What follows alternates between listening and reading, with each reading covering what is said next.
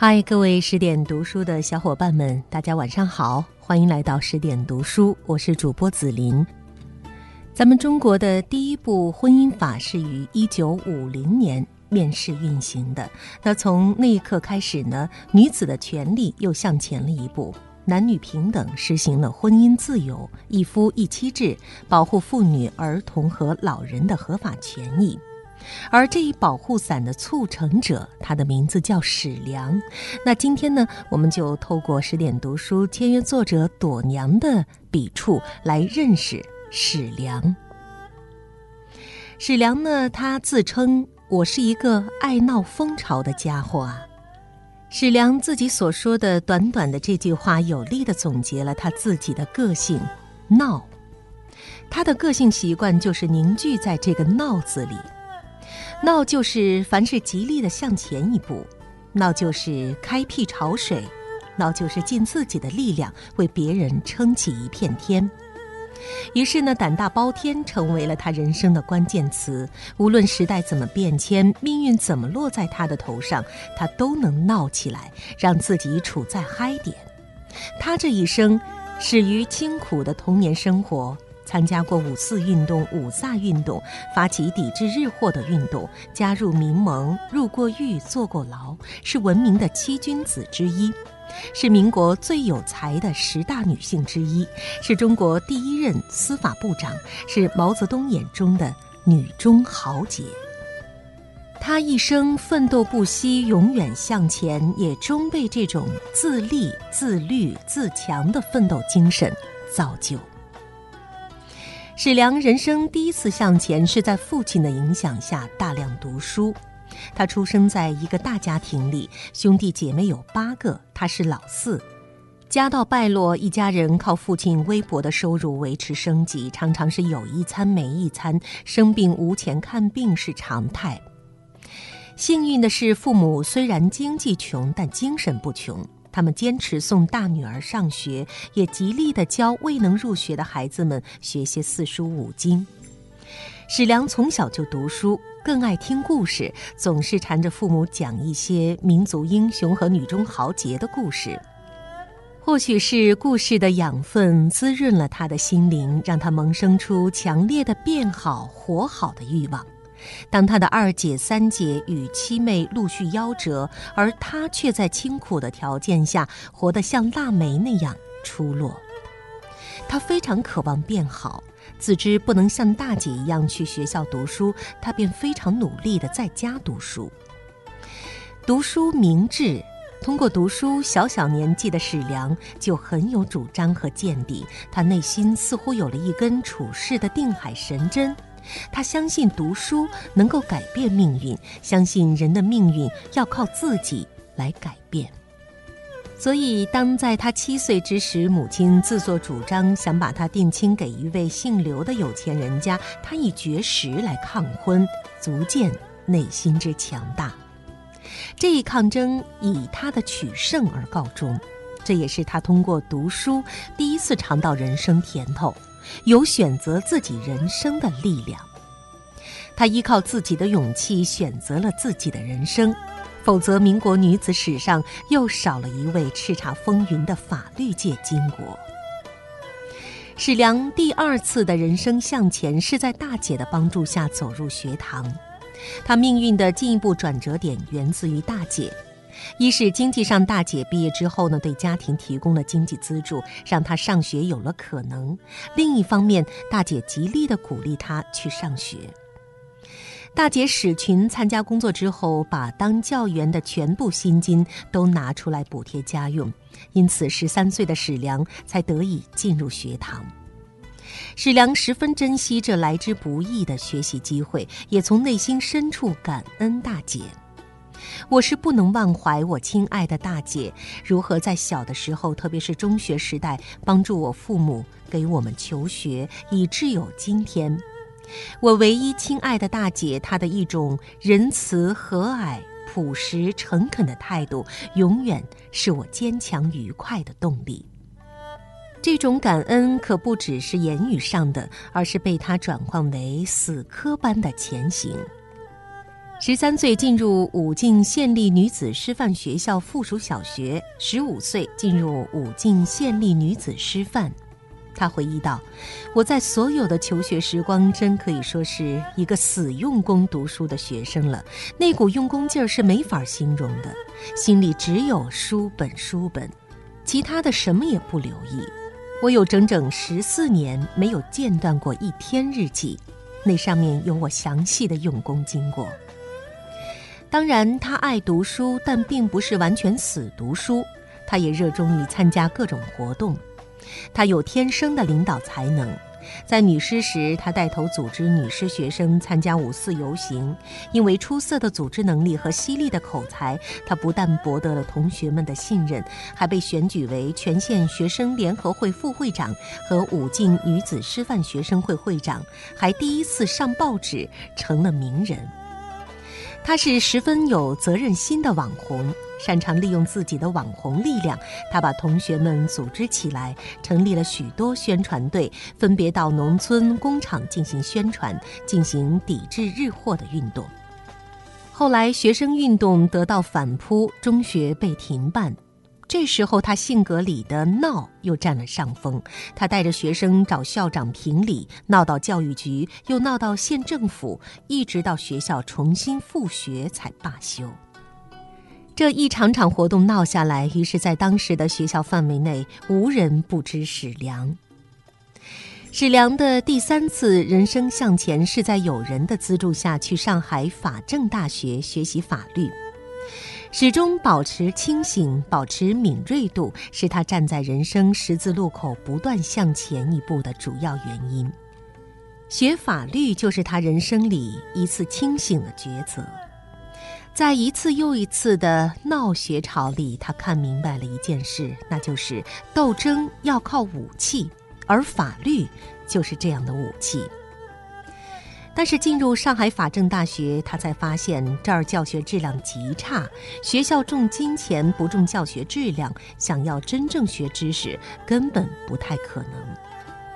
好不容易将自己从贫穷里打捞起来读书的史良，当然不愿意轻易放弃。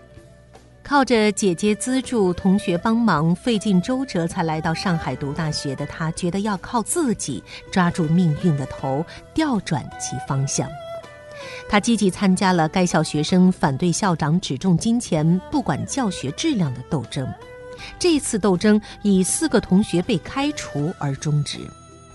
难道就要如此屈服，甘被命运甩耳光吗？当然不。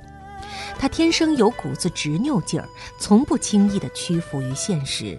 于是他决定豁出去，去和校长讲理，和一百名同学随之组成的护校团，捍卫学生的权利。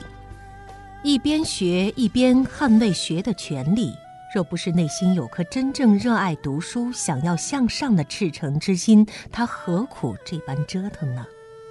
当然，折腾也有折腾的好处。那就是周围的世界开始关注他们。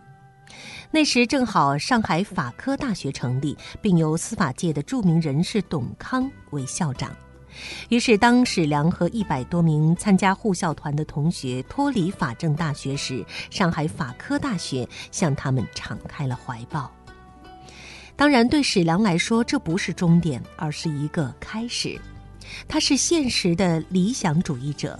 他知道他的法律人生才刚刚开始。史良的第四次人生向前是在尊师的赏识下加盟律师事务所。在上海法科大学，他一如既往的在学业上用力，在专业上拔尖。因为组织能力、口才与胆识都是极佳，因而被中国法治文化的奠基者之一董康老先生看中。老先生邀请他当助理律师，精心培养。有案子出庭，也让史良参与。毕业后的史良更是顺理成章地成为董康律师事务所的一员猛将。人生大河奔流，趟过艰难险阻，扛过许多至暗时刻的史良，开始大放光彩，成为了一名优秀的律师。他天生擅长应酬，擅长事务，又加上一路贵人相助，让他从学生变成了法律斗士。回过头来看，命运似乎对他喜爱有加。似乎他的人生每一步都能够遇到贵人。但是如果给人生画一个曲线图，他的一生走向是自己造就出来的。贵人能成就自己，也能毁了自己。比如苏青，成了陈公博，败也陈公博。但史良他有自己抉择的眼光，也有随时离开的底气。一九三二年，史良离开董康后，在上海开了自己的律师事务所。一切归零是野心，也是因为价值观的不同。离开看似艰难，实际上却是规避风险的必经之路。他的高度自律，注定他必然走这一条路。抗战爆发之后，董康接受日本侵略者之邀，出任为华北政权的要职，沦为汉奸，历任为华北政府临时政府委员、司法委员会委员长、最高法院院长等职。一九四零年改任汪伪国民政府华北政务委员会委员、汪伪国民政府委员。抗战胜利之后，董康以汉奸罪逮捕，一九四七年病死。观完董康的一生，我们不免唏嘘，也不禁为史良捏一把冷汗。幸好，幸好当年他离开了他。好一个幸好！可是这一切恰恰是他自己的主动选择，是他在激流勇进时的果断抉择。史良的第五次人生向前是参与爱国救亡运动，成为七君子之一。律师的职业给史良带来了经济独立，给他那个贫瘠的原生家庭带来了温饱。他曾把第一次打官司获胜得到的报酬送到母亲面前，史母含着眼泪说：“女儿已经可以为家庭经济分忧愁了。”律师职业给他带来了荣光，同时带来的还有险境。时代动荡，他的人生局面也在不断的变化，但始终不变的是他高度的自律与自强。他始终坚持用法律与勇气做正义之事。这时的史良就像一个斗士，他决定要动用自己的一切力量去做那个扭转大局小局的人。借助律师事务所的力量，史良营救了许多社会进步人士，并积极参加抗日救亡的宣传活动。他救援过中共地下党，其中最著名的是承办失忆，也就是邓中夏案。一九三六年，为了推动抗日，史良曾同沈钧儒、张乃器、沙千里作为救国会的代表到南京请愿，被国民党政府逮捕。同时逮捕的还有邹韬奋、李公朴、沙千里、王造时，这就是历史书上的七君子事件。奥威尔曾说，他们的激情就像水龙头一样，可以随时被人开和关。但于史良来说，即使是在生死未卜的牢狱之灾，也未能关了他读书的激情以及变好的渴望。据说，即使身处监狱，史良仍保持着读书与思考的好习惯。他不但自己坚持读书，还教狱中的女犯读书写字。似乎眼前的这一波人生危难和不幸，并不是最糟糕的处境。他十分乐观地面对困境，见山开路，见水搭桥。他甚至在法庭上与审判长斗智斗勇。最终，在全国人民的声援和中共中央的敦促下，七君子被释放。经此一难，成绩斐然。一是此后的人生里，他始终与共党保持着友好的友谊；另一方面，他知道了自己的心意，出狱之后便与相恋已久的陆电动结为百年好合。他的爱人陆电动是上海法租界巡捕房的一名普通议员，两个人有着共同的爱好，那就是读书与研习法律。陆电动曾留学美国哈佛深造法律，主修国际法，也是学霸。他的读书卡片就积累了万余张。陆电动之于史良，就如杨绛之于钱钟书。他在前方拼理想，他在后方默默地照料他的生活。对于陆电动来说，史良是海上的帆，行万里至四方；对于史良来说，陆电动是港湾里的锚，空气暖，饭菜香。是的，大概只有在他面前，史良才能够卸下斗士的盔甲，才能由雌雄同体的御姐变成人间烟火气里的小女人。史良的第六次人生向前是在新中国成立之后，担任司法部首位部长。这个阶段是他一生最意气风发的岁月，爱人在左，事业在右。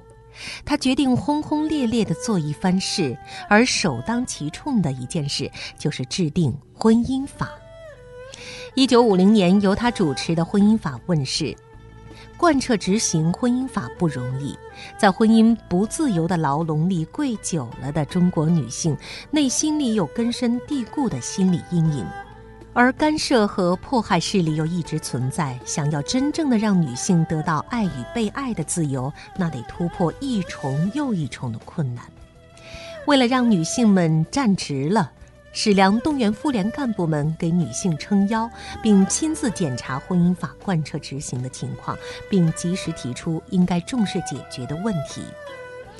一波又一波的封建势力土崩瓦解了，一波又一波的女性婚恋自由了。史良的人生价值由此得到了凸显。中国女人们的世界发生了翻天覆地的变化，她们的世界不再是从前那个奴役的世界，她们不再是男人的附庸，她们在婚姻这个问题上可以自己做主，进可攻，退可守。这个将自己活成了半边天们的精神支柱的史良，她气场强大，但却又平易近人，她是女人们的娘家人。女人们感激她，小孩子们也爱她。张义和就曾经说：“她是我小时候就崇拜的美丽女性。只要父亲说上一句‘今天史大姐要来’，我听了顿时就血液沸腾，兴奋不已。自己长得不漂亮，常对着镜子自语：‘不是说女大十八变吗？我啥时候能变得像史良就好了？’史良长得美，也爱美，又懂美。”这三美相加，使得他无论走到哪里，来到什么场合，都与众不同。当然，命运的鞭子也曾落在他身上过。特殊时期，他也被审讯过，被批斗过，被改造过。在那一段黑暗的日子里，有人疯了，有人死了，有人落得一身病痛，有人性情大变，而他就赤诚坦露地站在激流中央。当绝大多数人都被激流卷走的时候，他那自始至终自律、自强、自立的价值就显现出来了。从民国到历经抗战，再到新中国，时代天翻地覆，而他仍是当初的那个他。他的人生理想，他那一颗自律的心，从未变过。这样的他，激流也带不走他。他熬过了激流，人生柳暗花明又一村。纵观史良的一生，他从早年学生运动领袖、著名大律师，到抗日救国与共产党合作，到担任新中国司法部长，为中华人民共和国辛勤工作。他一生为正义而存在，甚至为了革命冲锋陷阵。他没有声誉。他清楚的知道自己是谁，也清楚的知道自己选择了一条什么样的道路。他的自律和价值底线保护了他。史良一九八五年九月六日与世长辞，终年八十五岁，而他带给女性的影响却长存。他一生挪腾自如，珍惜上天给的天赋和胆量，依靠自己的力量，坚定不移地走出了一条史良特色的女性路，将自己活成了女性自强的典范。史良的养女史小红评价史良：“我们知道宋庆龄，我们知道邓颖超，但我们不知道史良。她不是名门之后，不是名人之妻，她是她自己。”他所得所成，皆是自我奋斗而来。一棵橡树的生长，并不是盲无方向的，而是橡树本性的实现。亚里士多德的这句话，大概是对有胆识、有担当、奋斗一生的史良最好的概括了。好的文章就为大家播读完了。在节目的最后呢，想宣布一个好消息：为了帮助大家提升自己的素养和层次，十点读书开放了一座成长图书馆。在这里，既有《解忧杂货店》《肖申克的救赎》《简爱》这样影响全世界的经典名作，也有像《自控力》《非暴力沟通》这样的职场实用宝典，免费向大家开放，十天陪你听本书。如果你有兴趣的话呢，欢迎搜索关注微信公众号“十点读书”，进入成长图书馆，与我一起阅读好书，成为更好的自己。感谢您的聆听，我是紫琳，晚安。